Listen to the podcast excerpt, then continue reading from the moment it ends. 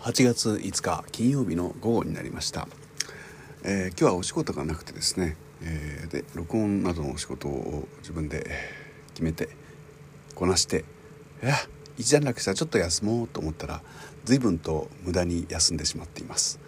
皆さんは時間のある日にどのような過ごし方をしていますか？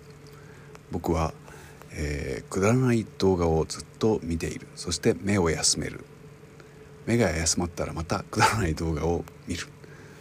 そして目を休める。本でも読むかと思って本を読んで目が疲れたら目を休める。そしてまたくだらない動画を見る。あ今日作ろうと思っていた音源がまだできてないぞ。